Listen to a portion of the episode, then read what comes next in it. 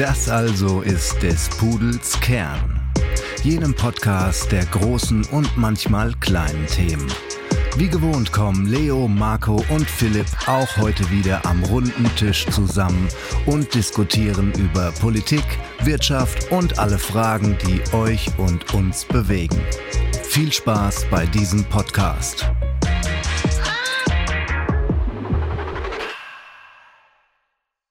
Hallo und herzlich willkommen zu unserer heutigen Episode von des Pudels Kern. Mein Name ist wie immer Philipp. Ich begrüße euch nach einem kleinen Trip nach London aus Stuttgart, verregnet im November.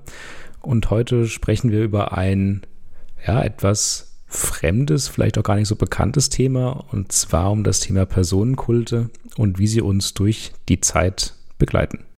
Ja, auch ein Good Evening meinerseits vom Gastgeber dieses Trips.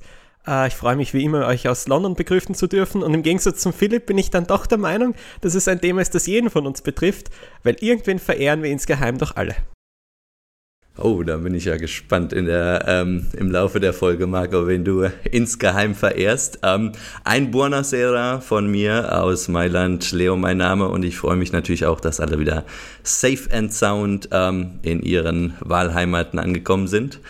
Und ja, für die Einleitung. Heute gehen wir ein paar Jahrzehnte zurück und zwar in das Jahr 1968 und um genau zu sein, den Morgen vom 5. August 1968 und zwar ereignete sich da in Tsinghuayen, das ist ein Viertel in der chinesischen Hauptstadt Peking, was ganz interessantes. Und zwar kamen die Fabrikarbeiter morgens in ihre Fabrik zu ihrem Arbeitsplatz und wunderten sich, dass die Fließbänder stillstanden und stattdessen eine Kiste mit orange-goldenen Früchten auf dem Fließband stand.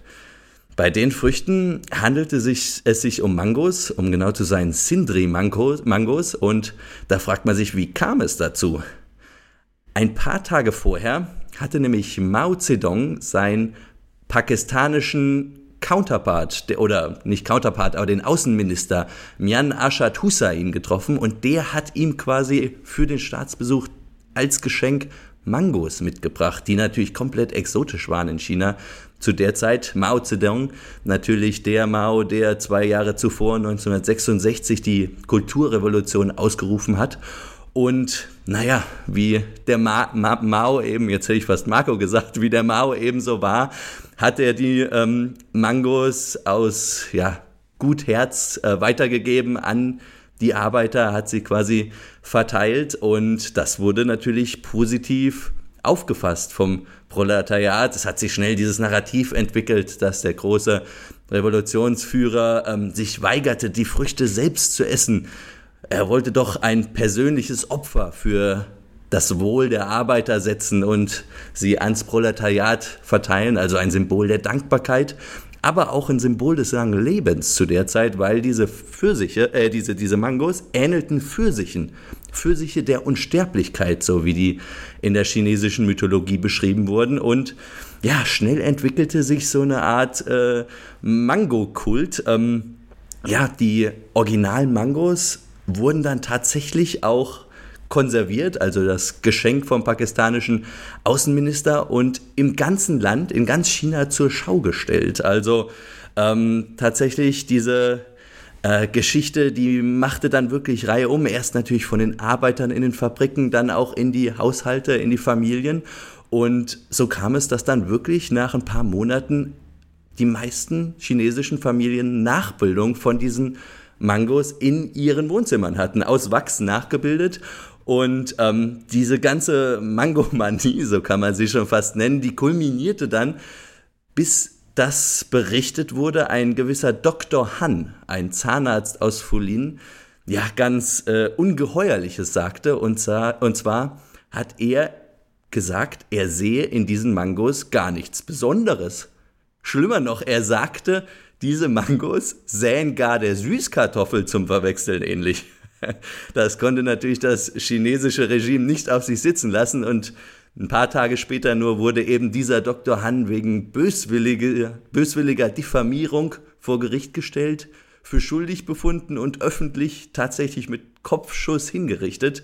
Ähm, also komplette Eskalation in äh, China bezüglich dieser Mangos. Und ja, das Ganze hielt dann auch wirklich für fast eineinhalb Jahre an, bevor dann dieser Kult so langsam wieder abebbte. Also die Wachsmangos, die dann immer noch in den Wohnzimmern der chinesischen Familien standen, die wurden dann irgendwann als Kerzen umfunktioniert und verbrannt. Und heute natürlich ist die Mango in China weit verbreitet und ganz normales Konsumgut wie in Europa natürlich auch. Aber trotzdem, was bleibt, ist ein skurriler Mango-Kult. Also ich musste tatsächlich ein bisschen auch ähm, an die ganze ganz bekannte Sandale von Brian denken. Wer Monty Python äh, gesehen hat, den Film, der wird, wird wissen, was ich damit meine. Also Brian meine ich natürlich nicht Brian, sorry. Ähm, aber dieser Reliquienkult, ähm, er ist doch vielen, äh, vielen von diesen autoritären Persönlichkeiten inhärent. Also es wurde wirklich von Mao als strategisches Mittel benutzt, um ja diesen Personenkult weiter zu forcieren. Und wenn man in die Geschichte zurückgeht, dann findet man im Prinzip schon in der Antike erste Beispiele für diese Personenkulte. Ähm, ja, spannend wird es dann natürlich auch im Mittelalter und der Neuzeit, ähm, wo du die göttlichen Könige hattest, also diese Herrscher, die quasi durch Gottes Gnade, durch den Willen Gottes in ihrem Amt standen. Ähm, das im 18. und 19. Jahrhundert wurde natürlich ein bisschen relativiert durch die Verbreitung von Demokratie, säkularen Ideen. Ähm, in Europa, Nordamerika, wo es diesen Monarchen schwieriger gemacht wurde, natürlich diese Aura zu bewahren.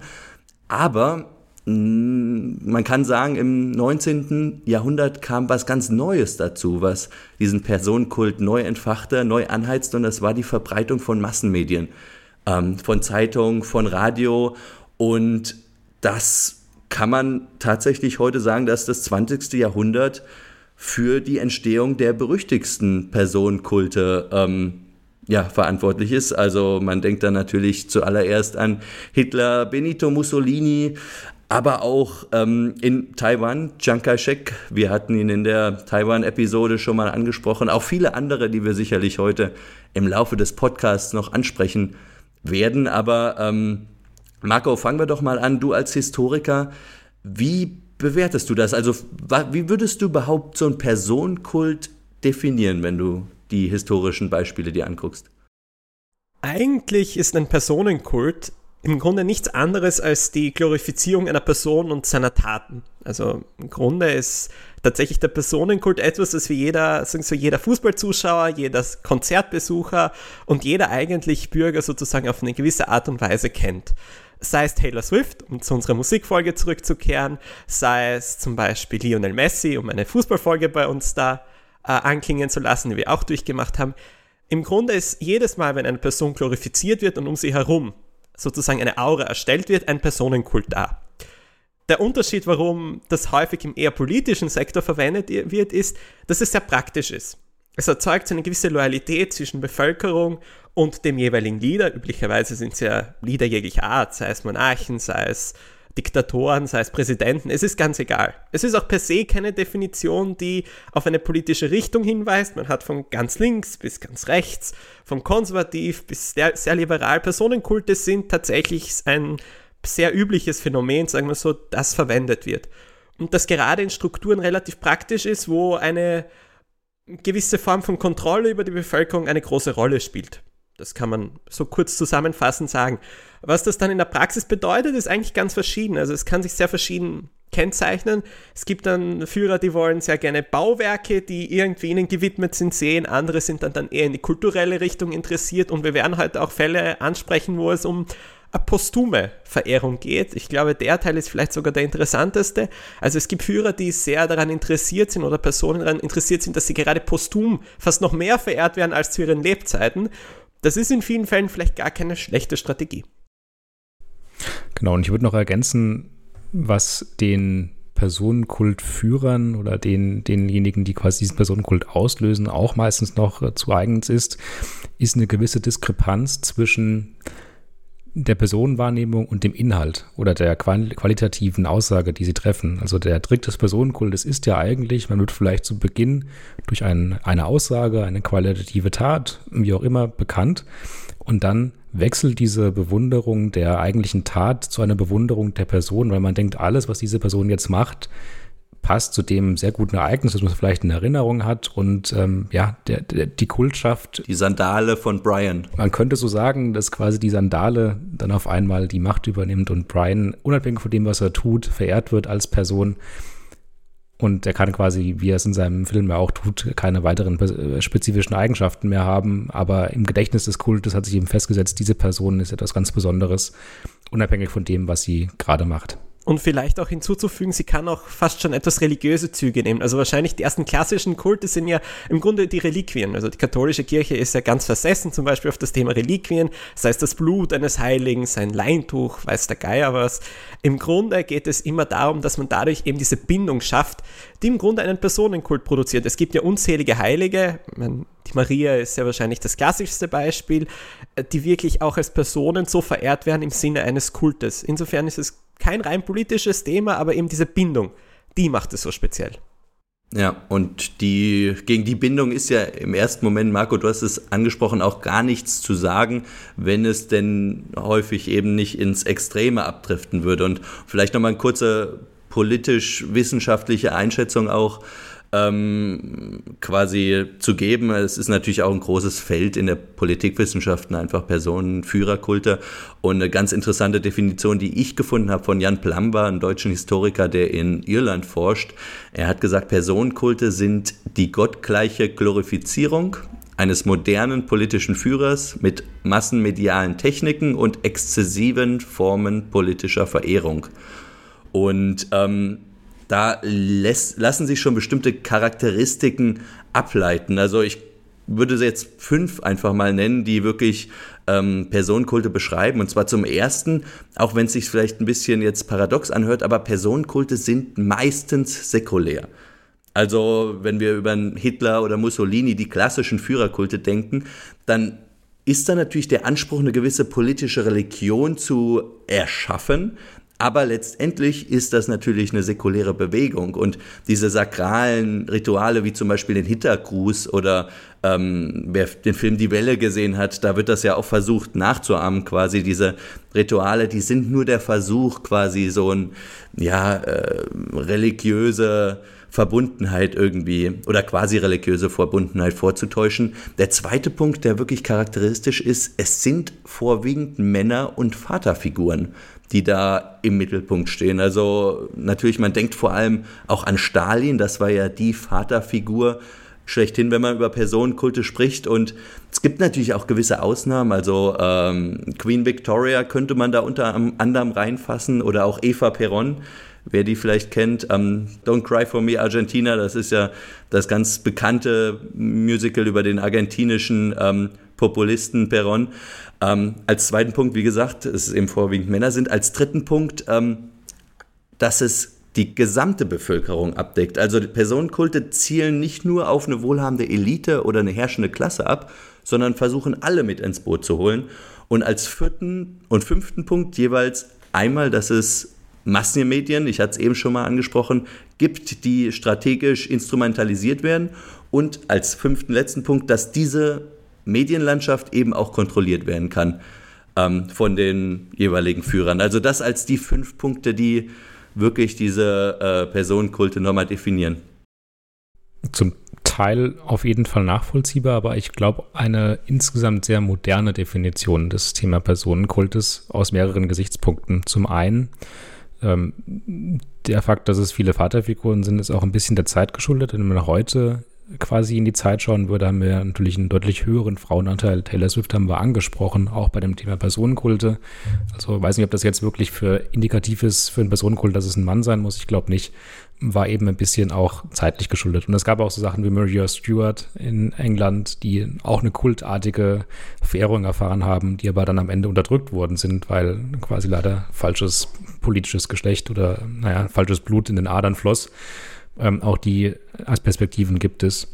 Der zweite Punkt wäre aus meiner Sicht die Tatsache, dass das Thema Massenmedien nur ein Katalysator für Personenkulte ist. Wenn man in der Zeit zurückschaut, bis in die römische Zeit hinein, in der es Massenmedien in der heute gekannten Form nicht gab, ähm, gab es trotzdem Personen wie Kaiser Augustus, die verehrt wurden und durch Briefe oder Mitschriften von Seneca oder wem auch immer gelobpreist wurden und äh, denen dann Statuen im gesamten Römischen Reich gewidmet wurden. Und da würde ich jetzt nicht davon ausgehen, dass Augustus bewusst quasi jeden seiner Freunde angeschrieben hat und gesagt hat, bitte verteile nur gute Nachrichten über mich. Es gab sicherlich auch so ein Element, aber es war nicht jeden äh, Einsatz von Massenmedien, wie wir uns den heute instrumentalisiert vorstellen.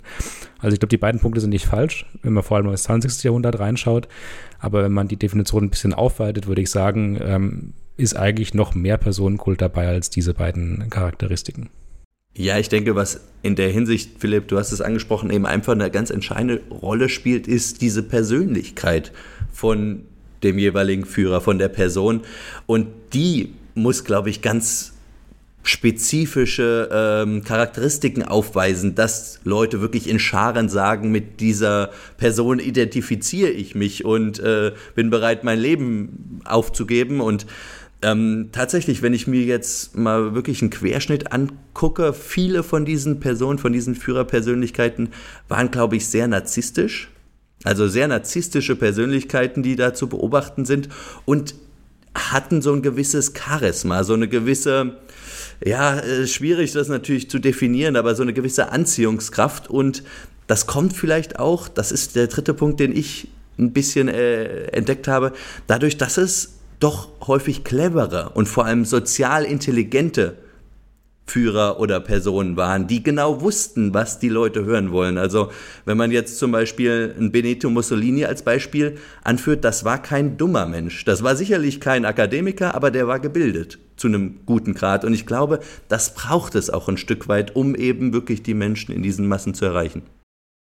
Ja, wobei Charisma da tatsächlich nicht alles ist unbedingt. Also ein Gegenbeispiel dazu wäre Enver Hoxha, langjähriger Diktator in Albanien und sehr, nennen wir es einmal restriktiv, dem als junger Mann beschienen wurde, keine besonderen Fähigkeiten zu haben und auch äh, akademisch nie besonders viel erreicht hat, obwohl er ein Stipendium des Staates durch sehr gute Beziehungen bekommen hat und deshalb in Frankreich und Belgien einen Teil seines Lebens vollziehen konnte. Sein Ziel eigentlich war etwas ganz anderes im Grunde war es eher die Möglichkeit, komplette Autorität über die Bevölkerung zu haben, seine regelmäßigen Säuberungsaktionen. Und das war tatsächlich sein Spezialgebiet, das Ausspielen von Leuten, würde ich sagen, im Grunde dies festigen zu können. Und für ihn war der Personenkult im Grunde Mittel zum Zweck. Das war kein besonderer Charismatiker im klassischen Sinne. Er hat sich sehr als Dichter versucht und als, als Autor, also es gibt 13 Memoiren über ihn geschrieben, hat er 50 Bücher, teilweise mit sehr kuriosen historischen Geschichtsverfälschungen, die allerdings dann keiner gegenbeweisen konnte, weil die einzigen, die es nachweisen konnten, meistens schon in Lagern oder erschossen waren. Aber im Grunde war das dann teilweise sehr, sehr kurios. Tatsächlich aber ist es eher die Frage, glaube ich, es ist einfacher für eine charismatische Person einen Kult zu produzieren, äh, wenn ich eben Benito Mussolini bin und selber eben diesen eher charismatischen Auftritt habe, wird es wahrscheinlich einfacher sein.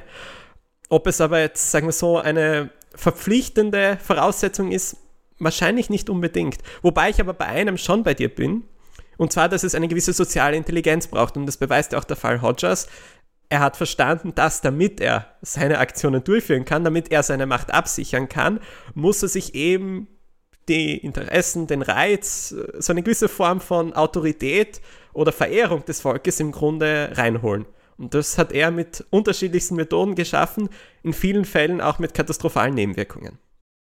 Ja, ich denke auch, die Notwendigkeit von Charisma ist an sich auch eine Funktion über die Epochen. Also wenn du in, im antiken Rom über die Straße gelaufen bist und charismatisch war, hat das meistens nicht gereicht, um einen Personenkult auszulösen. Ähm, andersherum, wenn du nicht charismatisch bist, hast du auch garantiert keinen Personenkult ausgelöst. Also, man, es gab unzählige Kaiser. Wir wissen von relativ wenigen, wir wissen von denen, über die viel geschrieben wurde, weil sie so charismatisch waren wie Nero, wie Augustus, die irgendwie in irgendeiner Art und Weise einen spannenden, eine spannende Persönlichkeit hatten in der heutigen Zeit als krasses Gegenbeispiel, solange man sich einigermaßen gut mit sozialen Medien auseinandersetzen kann und ein bisschen, wie Marco du richtigerweise sagst, soziale Intelligenz mitbringst, kann jeder zum Personenkult werden, wenn man sich richtig präsentiert und eben diese Medien korrekt einsetzt. Also ich würde sagen, die ähm, Verbreitung der Massenmedien, insbesondere im 21. Jahrhundert die Verbreitung der sozialen Medien, hat erheblich dazu beigetragen, dass es noch nie so einfach war, einen Personenkult zu erzeugen wie heute. Siehe Beispiel Andrew Tate, ein Boxer, glaube ich, oder MMA-Fighter aus Rumänien. Ich bin Na, er, ist, er, ist, er lebt in Rumänien. Er ist aber er lebt in Rumänien, genau. Oder war da irgendwie im Gefängnis auch. Also schräge Geschichte. Der Mann ist komisch durch und durch äh, aus das meiner Sicht. Das ist noch eine freundliche Umschreibung. Ist sicherlich sozial intelligent. Ähm, ob er jetzt akademisch gebildet ist, weiß ich nicht. Auf jeden Fall schafft er es aber durch seine TikTok- und Instagram-Videos allen US-amerikanischen Jugendlichen im Alter von 12 bis 16 weiß zu machen, dass es cool ist, Leute zu verprügeln. Also äh, es ist ähm, einfach geworden, glaube ich, wenn man mit den richtigen sozialen Medien arbeitet und dort seine Ideale und seine Meinung ein bisschen durchsetzen kann, dann kann auch jeder zum Personenkult-Anführer werden. Mit Glück natürlich auch. Man muss jetzt natürlich dazu sagen, das Problem bei Andrew Tate ist schon ein anderes. Da geht es vor allem um den Umgang mit Frauen. Und das ist ja auch der Grund gewesen, warum er in Rumänien im Gefängnis war.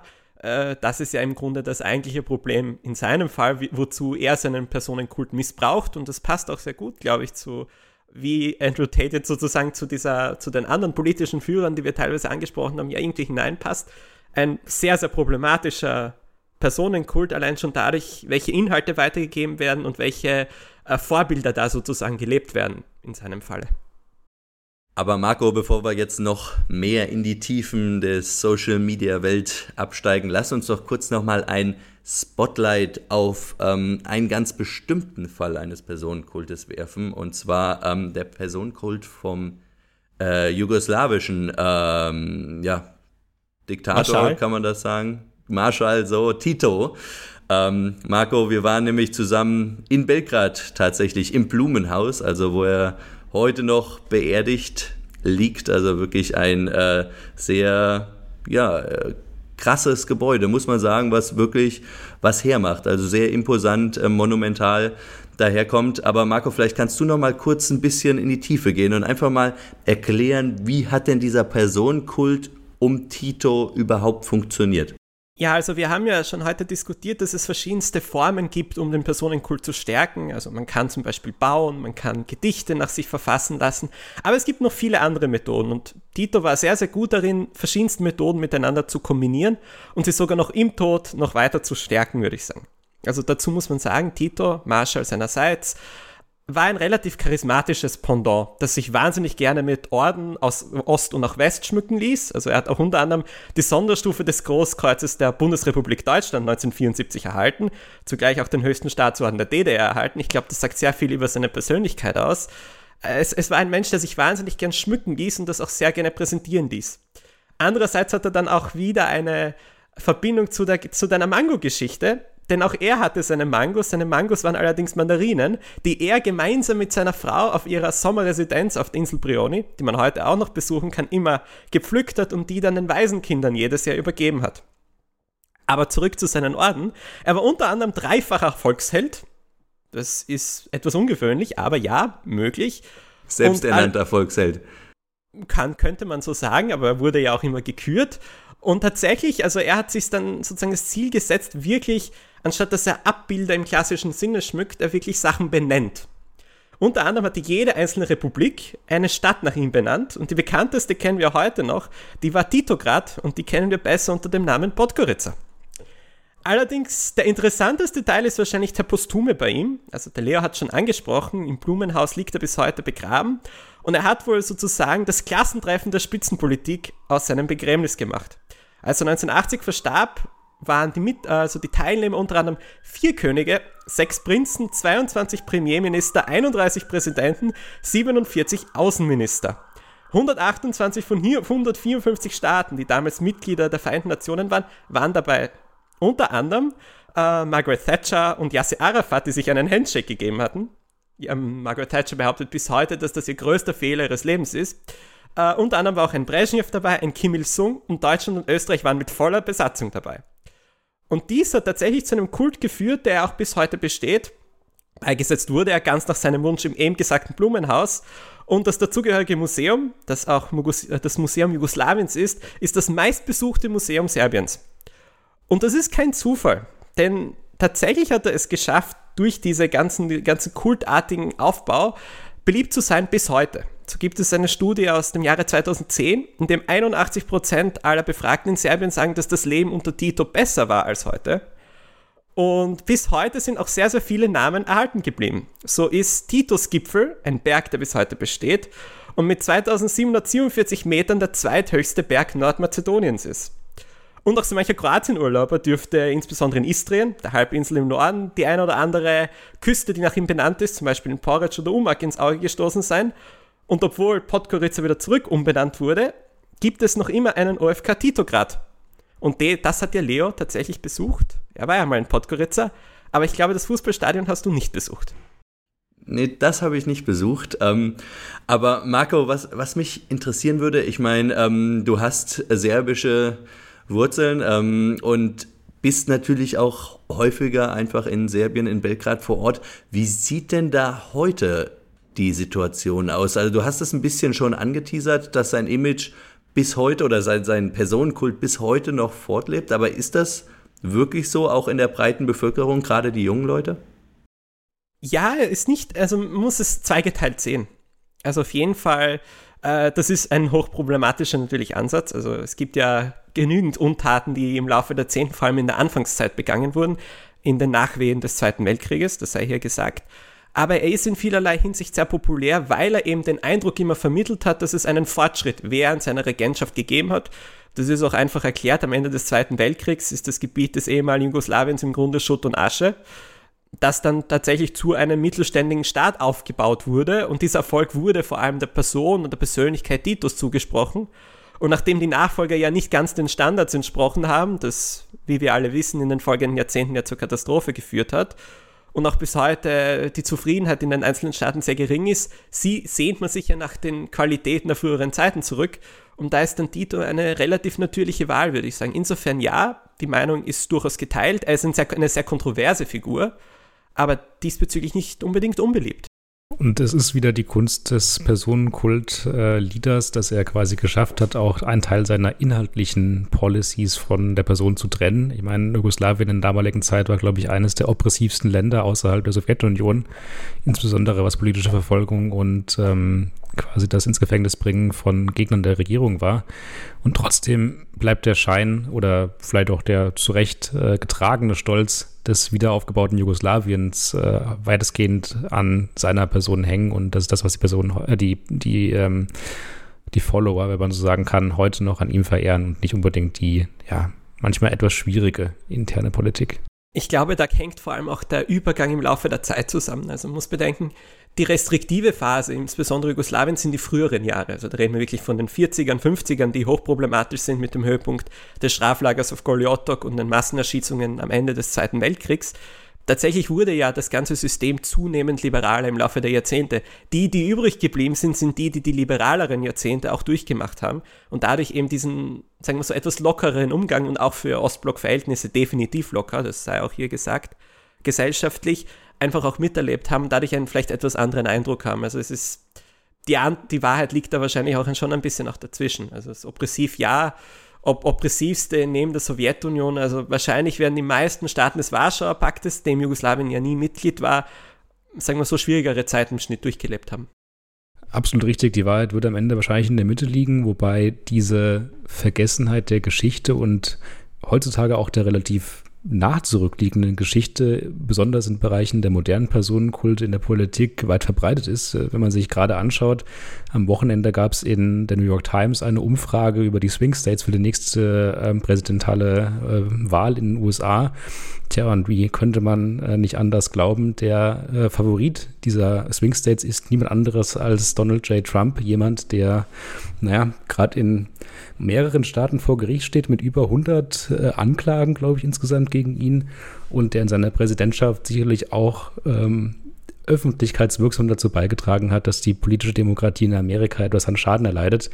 Trotzdem hat er einen Personenkult geschaffen, der ähm, seine Anhänger, seine, seine Bevölkerung quasi über all die Jahre bindet und die letzten, vielleicht nicht ganz so guten Zeiten ähm, vergessen lässt. Hinzu kommt natürlich noch ein guter Wahlkampf, den er gerade macht, der ist wirklich tatsächlich relativ handfest.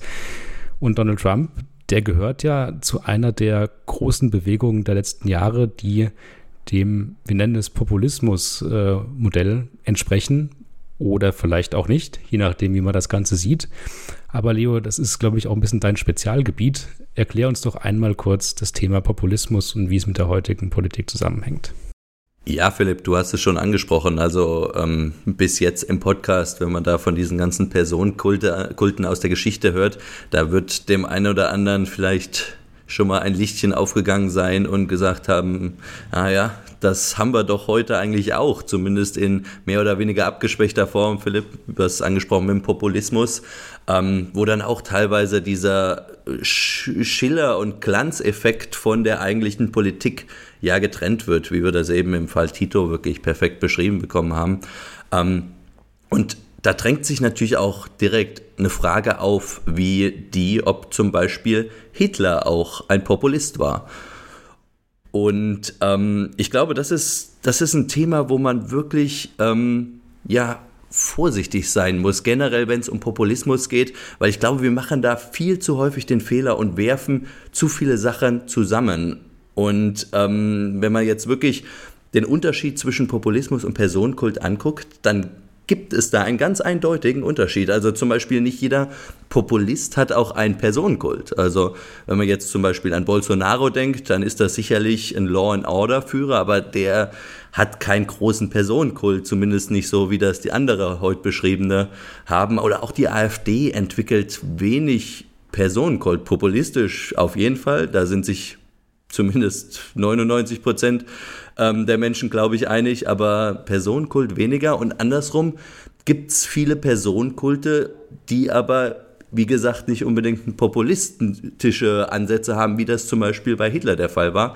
Warum nicht? Vielleicht macht Sinn, da einfach nochmal kurz politikwissenschaftlich drauf zu gucken. Und zwar ähm, gibt es natürlich auch hier wieder eine äh, Disziplin, die sich wirklich damit beschäftigt. Also ganz bekannte Politologen sind zum Beispiel Kars Mudde oder Rovira, Kaltwasser, die sich damit beschäftigen und sagen, okay, wir wollen vor allem die Ideen verstehen, die dem Populismus zugrunde liegen, um den dann wirklich auch charakterisieren zu können. Und da sind vor allem in der Populis Populismusforschung drei Ideen, die ausschlaggebend sind, die Populisten und populistische Parteien charakterisieren. Das ist zum ersten dieses ganz bekannte Wir sind das Volk. Also diese Idee, dass das Volk quasi als homogene Einheit zu betrachten ist und dass letztendlich die Populisten die Ideale von hart arbeitenden und gewöhnlichen ja, Männern äh, und Frauen quasi vertreten sollten. Und da kommt dann eben auch, fließt mit ein, dass es diese Idee von einem allgemeinen Willen überhaupt gibt also wirklich was komplett Abstruses, als dass wir uns alle irgendwie auf eine Position einigen könnten, wo man ähm, berechtigterweise sagen könnte, wir sind das Volk. Das ist, das ist eine Utopie, die von den Populisten erfunden wird. Das ist der erste Punkt. Der zweite Punkt, natürlich ein gewisses Anti-Establishment. Movement, also dieses Narrativ von der korrupten Elite, und diese, was weiß ich, supranationalen Organisationen, EU, NATO, die Reichen oder auch die Regierung am Schluss, die alle korrupt sind, als zweiter wichtiger Punkt. Und der dritte wichtige Punkt ist ein Narrativ, dass es immer um den Kampf gut gegen böse geht. Also quasi ein moralischer Kampf zwischen dem reinen Volk und einer korrupten Elite. Das sind quasi diese drei ähm, definierenden Merkmale von Populismus und vielen wird aufgefallen sein, da ist jetzt gar nicht mal diese Idee von einer Führerpersönlichkeit drin in der Definition von Populismus.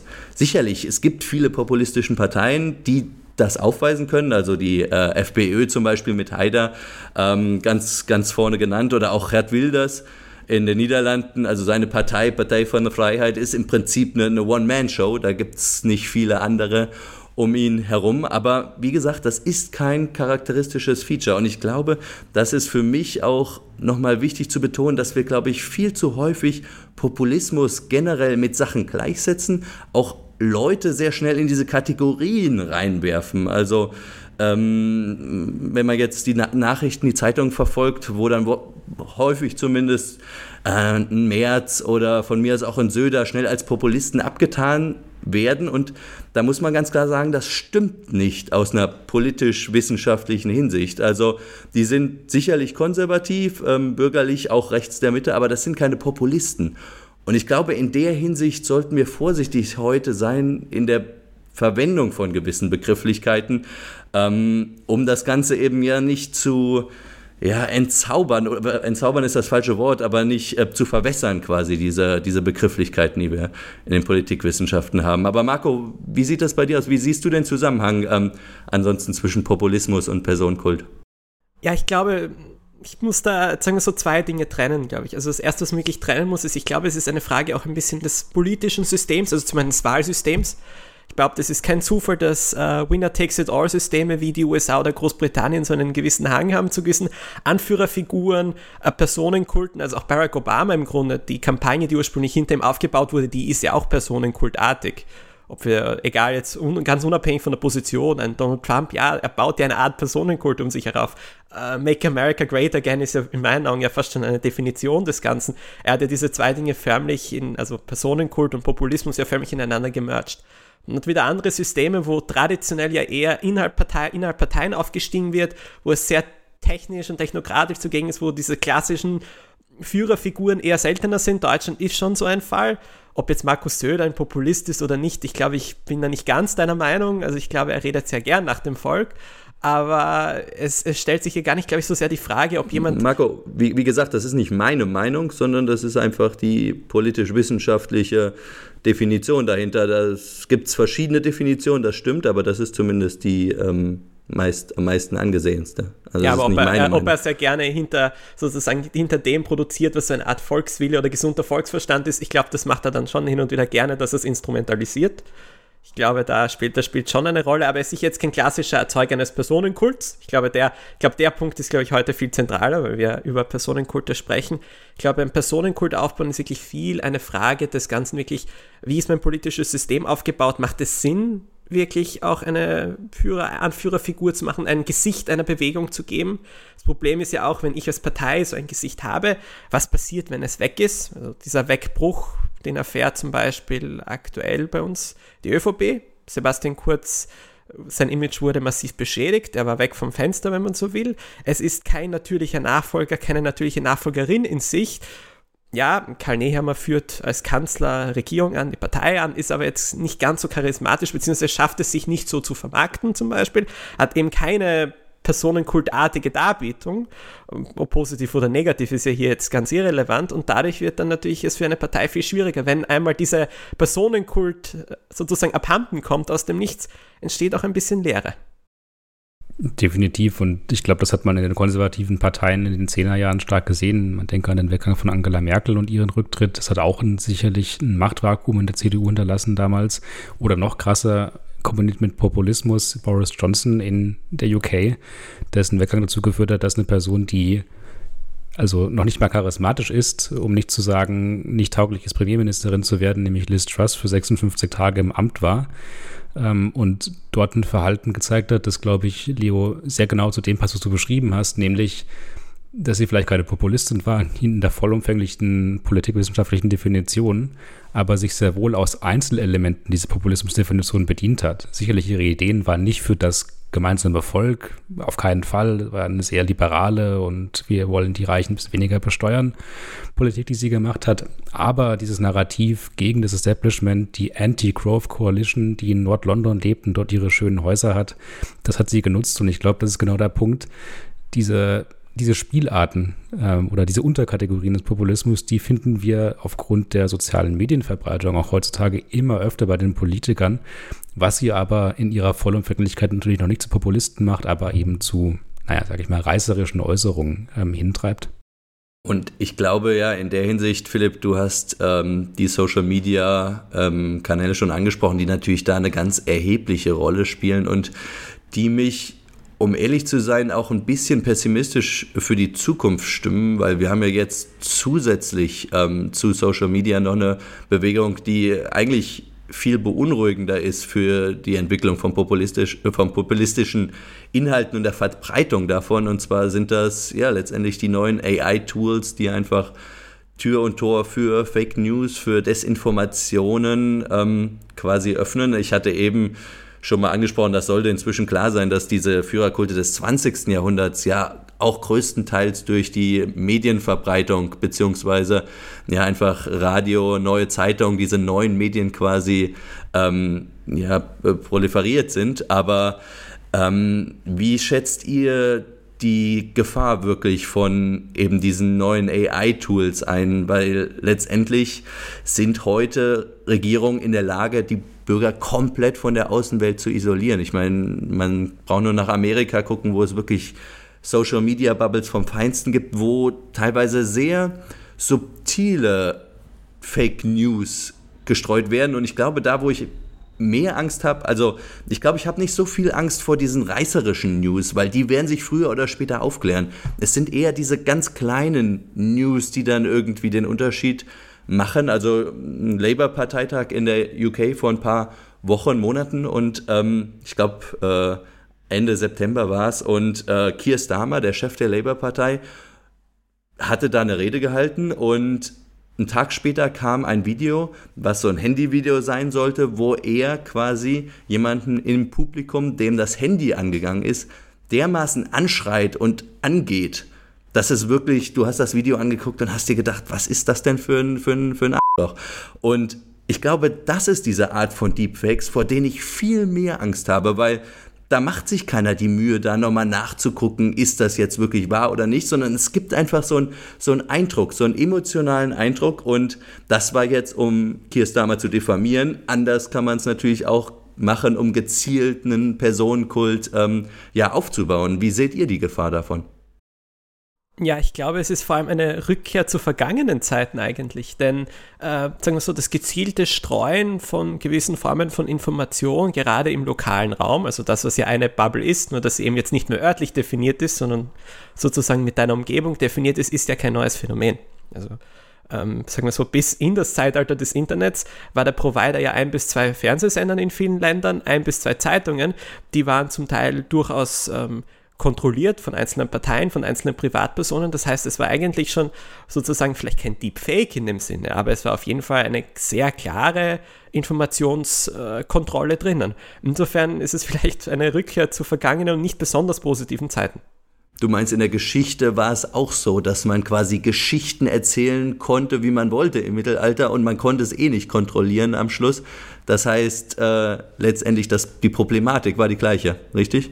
So ist es, weil es, es, im Grunde ist es ja genau das Problem der ganzen Debatte und vor allem dieser Bubbles ist ja eigentlich, dass du nur eine Form von Information erhältst, du im Grunde nie den Gegenbeweis antrittst, du sozusagen einschätzt als, ja, das ist das Grundgerüst meiner Fakten und alles drumherum baue ich mir ja darauf auf das ist genau das, was ja jahrzehntelang stattgefunden hat. Und diese Debatten insofern sind alles andere als neu, meiner Meinung nach. Es sind eher die technischen Verbreitungsmöglichkeiten und eben, dass es nicht mehr so örtlich definiert ist. Also früher waren das eben einzelne Gebiete, einzelne Staaten, einzelne Regionen.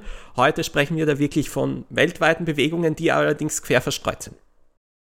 Und es gibt noch einen ganz wesentlichen Unterschied, und zwar, dass in den damaligen Zeiten es mehr Kür als Pflicht war, so eine Manipulation vorzunehmen. Also ob du jetzt als König im Mittelalter wirklich gebraucht hast, dass du tolle Geschichten von dir erzählst, weiß ich nicht. Also klar hat wahrscheinlich deine Regierungszeit um ein paar Jahre verlängert, weil dich keiner erstochen hat. Aber der Unterschied ist ja heute wählen wir. Und heute haben wir ein demokratisches System und es war noch nie einfacher, so viele entscheidende Teile der Bevölkerung auf einmal zu erreichen und zu beeinflussen, wie das die Verbreitung der sozialen Medien möglich gemacht hat.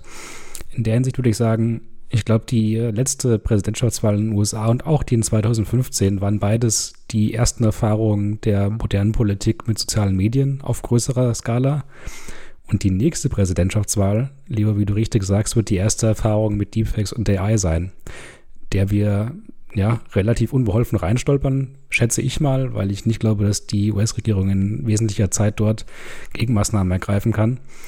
Nichtsdestotrotz ist jetzt der Faktor Deepfake gegenüber dem Faktor soziale Medien und Populismus und generell nochmal eine Verdreifachung oder Vervierfachung des Problems. Ich glaube nicht. Ich glaube eher, dass es jetzt subtiler wird und es noch schwieriger wird, im Nachhinein aufzudecken, wo eigentlich was wirklich herkam und was wer, wer, wer wo gesagt hat. Weil, Leo, wie du richtig sagst, das Video von Kirstama war ziemlich gut gemacht und es hat äh, den Glauben an die Labour-Partei gebraucht und das aufklärende Verhalten dieser, um das Gerücht aus der Welt zu schaffen, dass da niemand angeschrien wurde. Und sobald dieses Vertrauen in die Aufklärung der Institutionen verloren geht, so wie es in den USA größtenteils der Fall ist. Ich meine, in der Republikanischen Partei glaubt keiner mehr irgendwas. Es geht nur noch um Trump als Person und seine Äußerungen. Dann wird es interessant mit den Fake-Videos, weil die am Ende keiner mehr so richtig kontrollieren kann.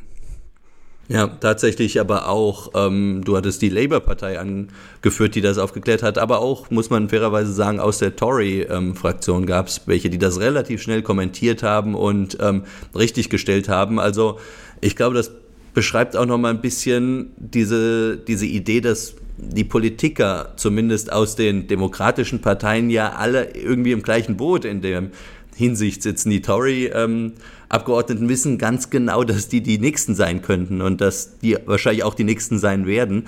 Und deswegen ähm, sollte das eher ja, ein Weckruf an die gesamte ähm, Politiklandschaft sein, an die Abgeordneten die Frage, nach welchen Spielregeln sie da spielen wollen, beziehungsweise könnte ich mir schon vorstellen, wenn eine AfD zum Beispiel auch sich klar von bestimmten Fake News distanzieren würde, dass man dann zumindest mal einen Schritt weiter wäre, als wenn du immer Spieler hast wie Trump oder ähm, Johnson oder die AfD, die das Ganze dann eben noch forcieren. Ja, wobei hier wir sozusagen wieder, glaube ich, zum Führerkult-Thema da ein bisschen vielleicht zurückschwingen sollten. Ähm, wie seht ihr das? Also ist es dann durch Generative AI auch leicht, einen Führerkult aufzubauen? Also nicht nur, dass man jetzt sagt, man produziert eine populistische Bewegung, man bringt seine Inhalte besser unter, man kann Personen genau targeten, vor allem jetzt die Swing Voters in Mehrheitssystemen. Also wirklich zu sagen, wie baue ich meinen Führerkult? Was ändert sich genau da? Was halt weniger Zeitaufwand für mehr Output, würde ich sagen. Also während du wie Andrew Toyd viele Videos aufnehmen musst, bis du quasi Popularität erreichst, reichst du jetzt, wenn du wahrscheinlich drei Videos von dir machst und dann halt auf Duplizieren klickst und dann kommen auf einmal 100 raus. Und ich kann dann nicht nur, ich weiß nicht nur, wie ich jeden Wähler anspreche, sondern ich liefere ihm auch direkt passend das richtige Video dazu mit der Personalisierung, die eben durch die Generative AI, also das Konzept, das wir mit Machine Learning und künstlicher Intelligenz erzeugt und nicht analysiert. Das ist quasi der Unterschied zu dem, was wir in unserer AI-Folge zum Beispiel diskutiert haben. Das ist eben Arbeitserleichterung. Ich glaube aber, diese Zeitersparnis macht es im Großen und Ganzen wahrscheinlich nicht um viermal schlimmer als vorher, aber doch um einiges einfacher, viele Videos zu produzieren und die richtigen Leute anzunehmen. Ja, und zum Abschluss dieser wirklich guten Diskussion über Populismus bis hin zu Personenkult eine Frage an die Runde, ähm, eine persönliche Frage an die Runde, so wie es immer bei uns im Abschluss der Fall ist. Marco Leo, wer ist denn euer Lieblingspersonenkult, Anführer oder Anführerin? Wir wollen ja Taylor Swift nicht auslassen, ne, Marco? Ja, ich habe, ich habe auch darüber nachgedacht und entscheide mich auch für einen Fall der Musikindustrie. Aber bei Taylor Swift passt mir da nicht unbedingt rein, weil ich finde, der ideale Personenkult ist ja, wenn man aus inhaltlich sehr, sehr wenig sehr, sehr viel Output und sehr viele Fans produziert. Das wäre in meinem Fall jetzt ein Andreas Gavalier, sage ich ganz ehrlich, weil ich kann damit musikalisch wahnsinnig wenig anfangen und finde das ganz fürchterlich. Aber allein schon, dass er in der Lage ist, so viele Fans mitzureißen und sie in ein Stadion zu bringen das ist schon ein beeindruckender Personenkult. Hut ab. So, Marco, jetzt hast du doch Taylor Swift selbst erwähnt und im nächsten Satz aus inhaltlich sehr, sehr wenig einen großen Kult machen. Ähm, Philipp, kriegen wir das noch irgendwie in die Musikfolge reingeschnitten?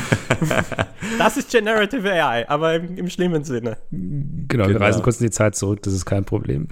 Jawohl. Ähm, was mich angeht, äh, ich musste tatsächlich ein bisschen nachdenken und mir ist wirklich gar keiner eingefallen. Also ich ähm, tatsächlich kann ich mich mit gar keinem von diesen äh, Persönlichkeiten in nur irgendeiner Weise identifizieren, aber ich glaube, das liegt bei mir auch ein bisschen daran, dass ich eben wirklich immer dann ein bisschen skeptisch ähm, werde, wenn eben viele Leute auf so eine Sache aufspringen und dann eben so eine Riesenwelle um keine Ahnung, ob das jetzt eine Taylor Swift ist, ob das ein Rehagles oder ein Donald Trump ist.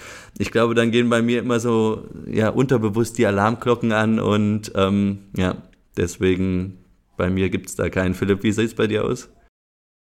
Ja, ich bin nicht stolz drauf, aber ich bin da ein bisschen der Tech-Bro-Szene verfallen, glaube ich, insgesamt. Ähm, nicht, weil ich die Person so sympathisch finde oder weil ich glaube, dass sie ihren Personenkult besonders gut machen, sondern weil meistens die technische Ausgestaltung derer Sachen, die sie in ihrem eigentlichen Leben tun, gut passen. Und mir fallen zwei ein, denen ich, ich würde fast schon sagen, folge, aber natürlich nicht auf sozial-menschlicher Ebene. Und das sind äh, Steve Jobs und Elon Musk. Ähm, Leute, über die ich auch beide eigentlich viel gelesen habe, würde ich sagen, mit denen ich mich ein bisschen auseinandergesetzt habe, die natürlich absolut menschlich Katastrophen waren in ihrem Leben, aber die durch ihr Schaffen und ihr Tun für mich absolut beeindruckende und bewundernswerte Sachen erlangt haben. Das äh, reicht für mich, denen zwar nicht als äh, kultiger Anhänger zu folgen, aber wenigstens zu würdigen, dass es einen Personenkult gibt und der auch eine gewisse Berechtigung hat, äh, wenn auch eher komisch auf Twitter ausgelebt wird.